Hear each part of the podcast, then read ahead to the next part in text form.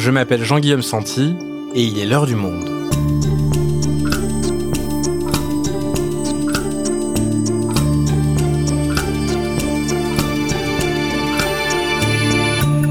Aujourd'hui, nous remontons le temps pour comprendre l'histoire de l'Ukraine et de la Russie. Ces deux pays forment-ils, comme l'affirme Vladimir Poutine, un seul et même peuple ou s'agit-il, de la part du président russe, d'une réécriture de l'histoire pour mieux justifier la guerre qu'il a entreprise contre son voisin Alexandra Goujon est politologue et spécialiste de l'Ukraine. Elle a été interrogée par ma collègue, la journaliste Anna Moreau. Avec elle, on plonge donc dans l'histoire de l'Ukraine pour sortir des caricatures et comprendre les liens qui unissent les deux pays, des liens un peu plus complexes que ce que laisse entendre Vladimir Poutine.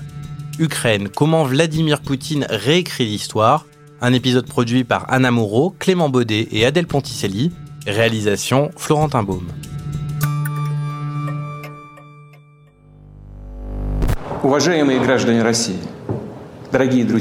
C'était trois jours avant de lancer l'offensive en Ukraine.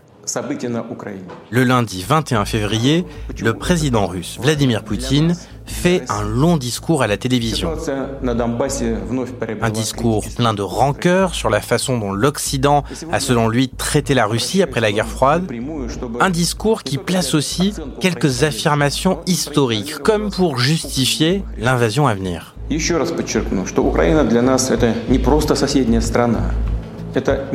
L'Ukraine n'est pas juste un voisin, explique Poutine.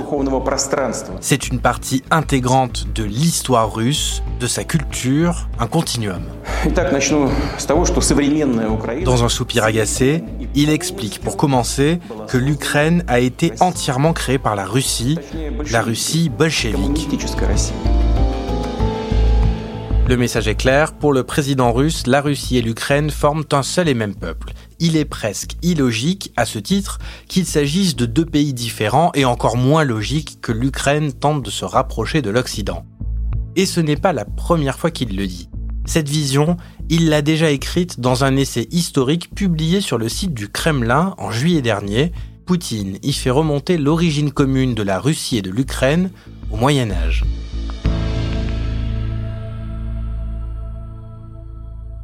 Pour nous en parler et pour savoir si on peut vraiment dire que la Russie et l'Ukraine forment un seul peuple, nous avons invité une politologue spécialiste de l'Ukraine. Alexandra Goujon, je travaille sur l'Ukraine depuis 25 ans et je suis l'auteur donc d'un livre euh, L'Ukraine de l'indépendance à la guerre aux éditions du Cavalier Bleu et publié en 2021. Alors reprenons cet essai de Vladimir Poutine avec Alexandra Goujon. Ce texte est publié en russe évidemment, mais aussi en ukrainien et en anglais, ce qui veut dire qu'il s'adresse aussi à l'ensemble de la communauté internationale. Raison de plus pour essayer de le comprendre, je vous lis un extrait. J'ai dit que les Russes formaient un seul et même peuple, un tout. Le mur qui s'est dressé ces dernières années entre la Russie et l'Ukraine, entre les parties d'un espace historique et spirituel en fait commun, je le perçois comme un grand malheur commun, comme une tragédie. Pour Alexandra Goujon, voilà ce que ça veut dire. Il y a l'idée d'une sorte de, de lien naturel entre ces peuples qui ne doivent pas être dissociés. Hein. et euh, ça met euh, directement à mal l'existence en fait de l'État ukrainien. Ça nie en quelque sorte la légitimité historique de l'État ukrainien qui, en quelque sorte, euh, selon Poutine, est une création artificielle. Il est même allé plus loin en disant que c'était presque une, une, création, on va dire, des, des bolcheviks et donc euh, du Parti communiste. Et en fait, ça vise à montrer que euh, les Ukrainiens ne sont pas acteurs de leur propre histoire hein, et à présenter un peu l'Ukraine comme un objet que le voisin russe pourrait, pourrait s'accaparer, en quelque sorte. De ce point de vue-là, les revendications d'autonomie, d'indépendance des Ukrainiens vis-à-vis de la Russie sont forcément factices.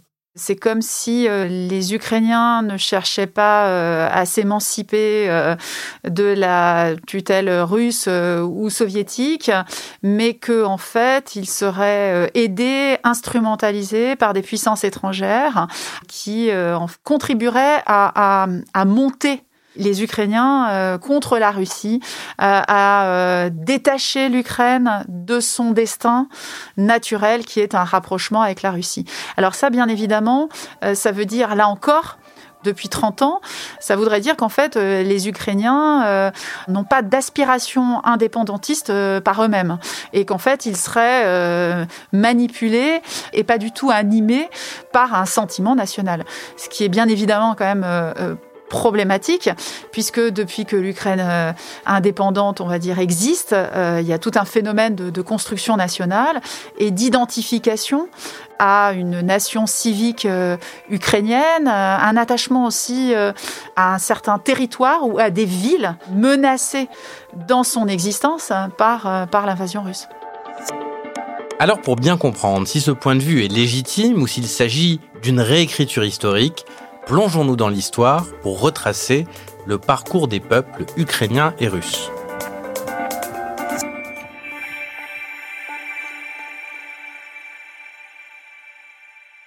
Pour comprendre la complexité des relations entre la Russie et l'Ukraine, il faut remonter loin, jusqu'au Moyen Âge, vers 1050 pour être précis, c'est là où commence le récit de Vladimir Poutine.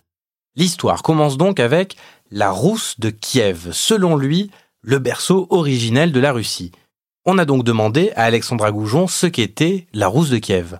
Alors la Rousse de Kiev, c'est en fait une sorte de d'empire multiethnique avec plein de principautés très vastes, hein, qui va jusqu'aux abords de la mer Noire jusqu'à la mer Baltique, qui était composée euh, de plusieurs euh, populations, hein, dont les Slaves. On peut dire que les peuples slaves comme les Russes, les Ukrainiens, les Biélorusses sont issus de cette Rousse de Kiev. À cette époque, Kiev est particulièrement développé et euh, Moscou n'est qu'un village en fait à cette époque. Et c'est pour pour cette raison aussi que lorsque autour de Moscou va se développer d'abord la Moscovie, puis ensuite l'Empire russe, il va y avoir la volonté de, de retrouver une continuité historique. Et dans l'historiographie russe, la Rousse de Kiev va être réintégrée. Mais tout de même, la Rousse de Kiev. Il semble que le nom même de la Russie vienne de cet ancien empire. Sauf que c'est plus compliqué que ça. Aujourd'hui, on dit la rousse, et notamment les Ukrainiens sont attachés à ce terme de rousse, parce que la rousse, notamment, va se traduire parfois par la notion de ruténie, justement pour montrer qu'il y a une différence entre ce qu'on appelle la rousse, ou beaucoup plus tard après, la Russie qui se dit Rossiya. Mais on voit très bien comment l'homophonie entre les deux termes peut euh, eh bien laisser penser qu'il y a effectivement une continuité, on va dire, euh, historique en raison de, ce terme. Après, la Rousse de Kiev va se développer surtout ce qu'on appelle la Moscovie, hein, et qui va devenir euh, la Russie après, beaucoup plus tard en quelque sorte. La Rousse de Kiev implose au XIIIe siècle. Le territoire sera tour à tour occupé par différentes puissances successives, les Mongols, la Lituanie, la Moscovie, la Pologne.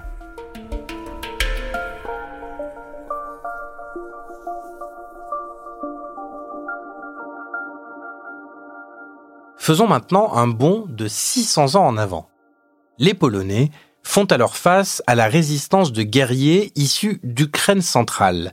Ces guerriers du XVIIe siècle sont une figure fondatrice mythique en Ukraine, ce sont les Cosaques les Cosaques euh, zaporogues, hein, qui sont des, guerriers qui ont surtout une structure politique bien particulière et on va dire qui est un peu euh, mythifiée aujourd'hui euh, en, Ukraine, puisque en fait ce sont des guerriers à la fois donc cet esprit on va dire combatif, mais aussi cet esprit de, de, liberté, puisque les Cosaques en fait s'autogéraient et il y avait des assemblées en fait du peuple cosaque pour prendre des décisions. Les paysans vont se rallier à ces Cosaques et il va y avoir donc une rébellion, notamment à l'égard de la Pologne, et euh, une rébellion qui va entraîner un certain nombre de massacres.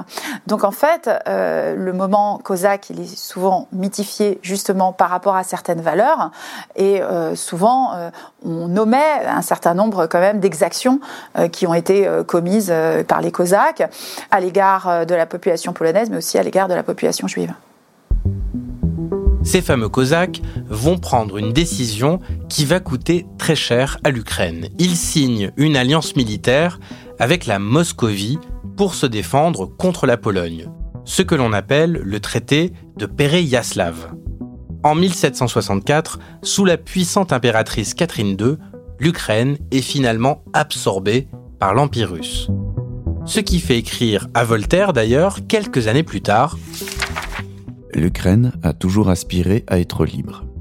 Mais étant entourée de la Moscovie, des États du Grand Seigneur et de la Pologne, il lui a fallu chercher un protecteur. Elle se mit d'abord sous la protection de la Pologne, qui la traita en sujette. Elle se donna ensuite aux Moscovites, qui la gouverna en esclave autant qu'il le put. Voltaire, dans son histoire de Charles XII, roi de Suède, en 1737.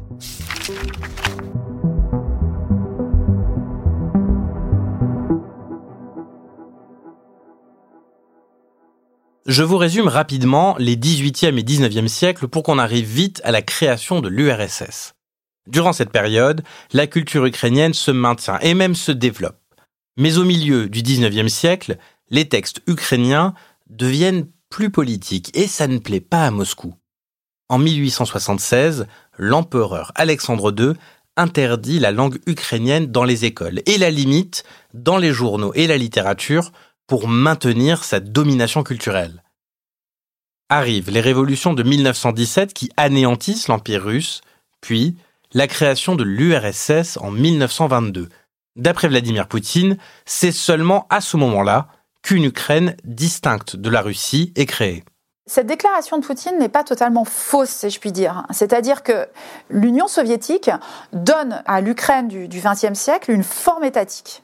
Par contre, ce que euh, Poutine omet, euh, c'est que euh, on a déjà une déclaration d'indépendance de l'Ukraine juste après la révolution de 1917 et que quelque part le pouvoir soviétique s'appuie aussi en quelque sorte sur une volonté nationale et, indépendantiste ukrainienne. Et, quelque part, cet État créé, hein, la République socialiste soviétique d'Ukraine, on peut dire à la fois que les bolcheviks l'ont créé, on peut dire aussi que c'est une réponse, en fait, au mouvement national ukrainien qui apparaît euh, à la fin du, 19e, qui proclame son indépendance, puis qui après tombe dans, la guerre civile. Mais en quelque sorte, c'est une réponse des bolcheviks à une demande d'émancipation par rapport à ce qu'ils ont vécu euh, dans l'Empire russe. En 1922, Lénine rallie l'Ukraine et d'autres peuples en tant que république nationale autour du projet communiste. À ses débuts, L'URSS valorise même les différentes identités qui la composent pour que le projet international communiste gagne d'autres pays. C'est ce qu'on va appeler la politique soviétique des nationalités. C'est une politique qui naît dans les années 20. Toute la question qui va se poser chez les bolcheviks, c'est comment gérer cette multinationalité, multi-ethnicité. Certaines des nationalités comme la nationalité ukrainienne, disposait d'un territoire. C'est ce qu'on appelle la nationalité titulaire. Mais cette nationalité qui dispose d'un territoire, elles vont bénéficier d'une certaine promotion. Alors, cette promotion, elle se fait aussi parce que les communistes ont besoin de cadres, en fait, euh, et ont besoin de convaincre les différentes populations à la cause communiste.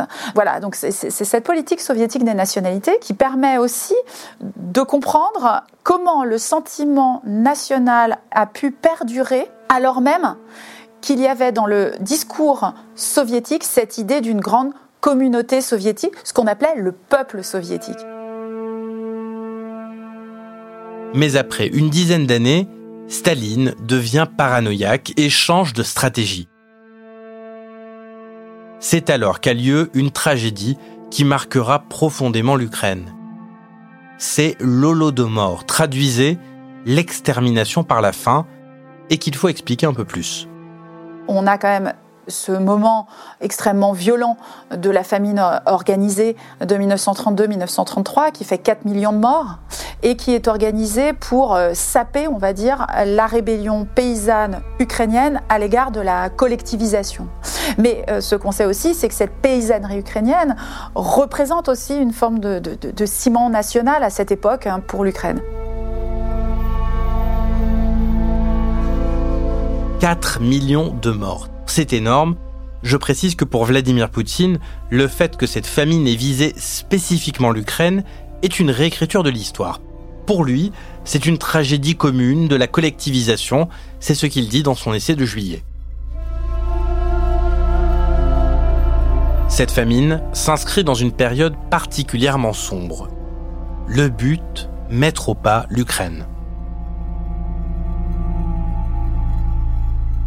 Par la suite, dans les années 30, on a aussi euh, toutes les purges euh, qui sont faites euh, au sein de l'élite politique, de l'élite intellectuelle. On a ce moment aussi de russification, russification de la langue ukrainienne.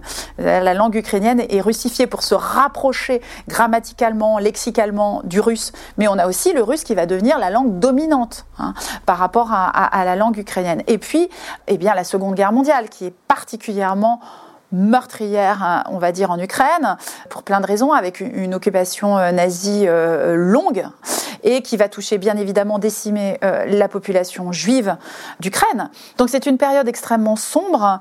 Et puis, après la Seconde Guerre mondiale, l'Ukraine connaît tout de même une forme de reconnaissance. Elle obtient une place à l'ONU, et en 1954, le successeur de Staline, Nikita Khrouchtchev, lui transfère la Crimée, pour célébrer les 300 ans du traité de Pereyaslav. Vous vous souvenez, le fameux traité signé par les Cosaques.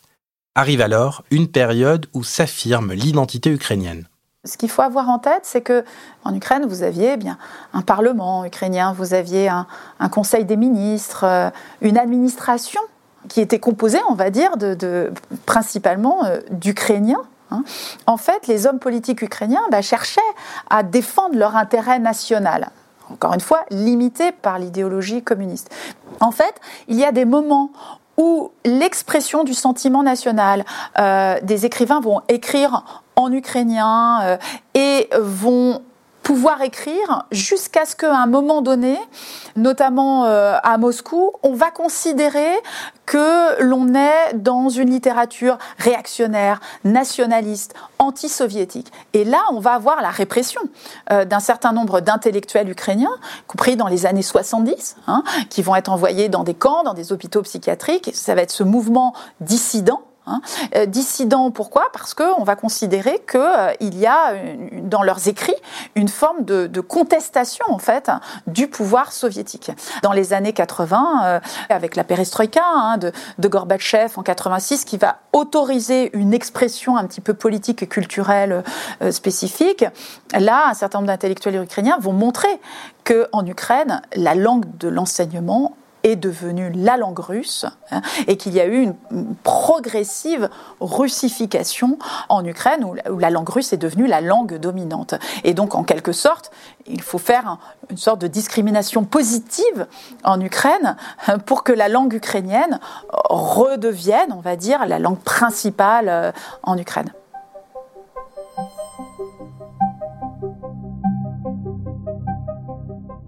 Quelques années plus tard, c'est la chute de l'URSS et lors d'un référendum en 1991, les Ukrainiens choisissent l'indépendance à 92%.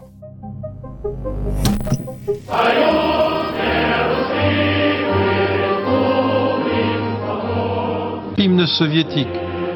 On ne l'entendra plus. La perestroïka est venue d'en haut. Le nationalisme s'est réveillé à la base. Le 24 août, le Parlement de Kiev proclamait l'indépendance. Leonid Kravchuk en tête, sous la pression nationaliste. En cascade, le Parlement vote la création d'une armée, d'une monnaie, de douanes. Mais il y a assez peu de renouvellement de la classe politique. Les communistes adoptent le discours indépendantiste et le pays reste proche de la Russie.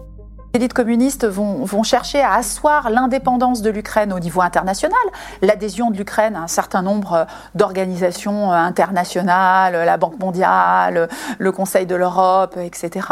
Mais la politique, effectivement, euh, ukrainienne, pendant la période, euh, on va dire jusqu'au milieu des années 2000, est une politique euh, qu'on va qualifier de multivectorielle. C'est-à-dire qu'on va on garde de bonnes relations avec la Russie, hein, et il y a notamment un traité d'amitié qui est signé en 1997, très important parce que ce traité d'amitié euh, eh et de coopération d'ailleurs euh, montre que la Russie, à cette époque, n'a pas de prétention territoriale sur l'Ukraine. Et euh, on a notamment Léonid Kouchma, président de l'Ukraine en 94, qui fait deux mandats et qui en 2003 écrit un livre. Donc là aussi, un ancien euh, directeur euh, d'usine, membre du comité central du Parti communiste, etc., qui va écrire un ouvrage qui s'appelle euh, L'Ukraine n'est pas la Russie.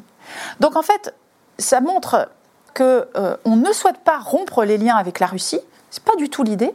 Par contre, on souhaite montrer à la Russie qu'il y a un pouvoir politique ukrainien spécifique. Et que, en tous les cas, les relations avec la Russie ne doivent pas se faire sous le prisme d'une domination ou d'une soumission. Ce livre, en fait, révèle que euh, les Ukrainiens ne sont pas contre la Russie, mais ils sont différents et qui vont défendre leur intérêt national. Avançons un peu dans le temps. En novembre 2004 a lieu la Révolution orange qui conteste l'élection de Viktor Yanukovych pour fraude électorale. Cette révolution entraîne un changement de pouvoir. Dix ans plus tard, c'est la révolution de Maïdan qui chasse encore une fois Viktor Yanukovych du pouvoir.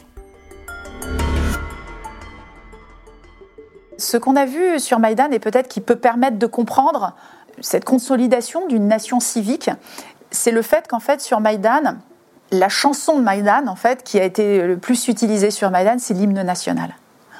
Euh, c'est qui montre bien euh, que Maïdan, euh, c'est à la fois, j'allais dire, une révolution de politique, hein, changement de pouvoir contre Yanukovych qui réprime, contre un régime autoritaire, mais c'est aussi la formation, effectivement, d'une nation civique autour de cet hymne national. Et depuis Maïdan, en fait, beaucoup, beaucoup de commémorations, de manifestations se passent avec le chant de cet hymne national au début, à la fin euh, d'un certain nombre d'événements.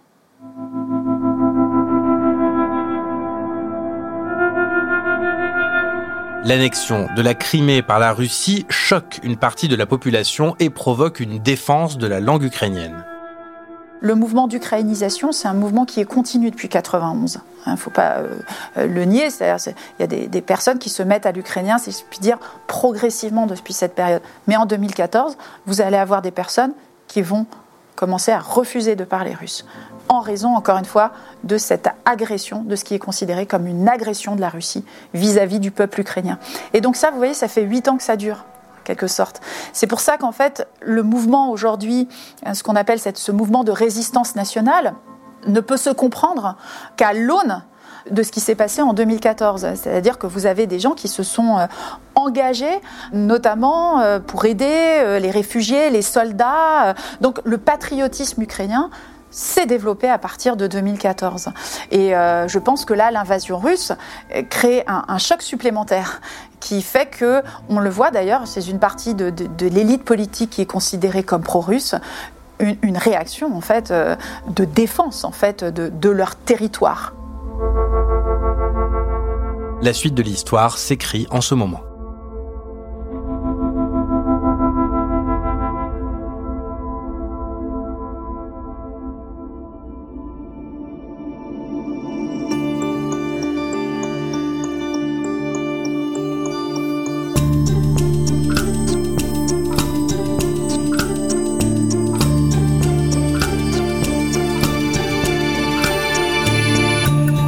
Si vous souhaitez en savoir plus sur le sujet, vous pouvez aller retrouver la vidéo qu'a faite Anna Moreau avec la politologue Alexandra Goujon. C'est sur notre site lemonde.fr. C'est la fin de L'heure du monde, le podcast quotidien d'actualité proposé par le journal Le Monde et Spotify. Pour ne rater aucun épisode, vous pouvez vous abonner gratuitement au podcast sur Spotify ou nous retrouver chaque jour sur le site et l'application lemonde.fr. Si vous avez des remarques, suggestions, critiques, n'hésitez pas à nous envoyer un email à l'heure du monde @lemonde.fr. L'heure du monde est publiée tous les matins du lundi au vendredi. On se retrouve donc très vite. À bientôt.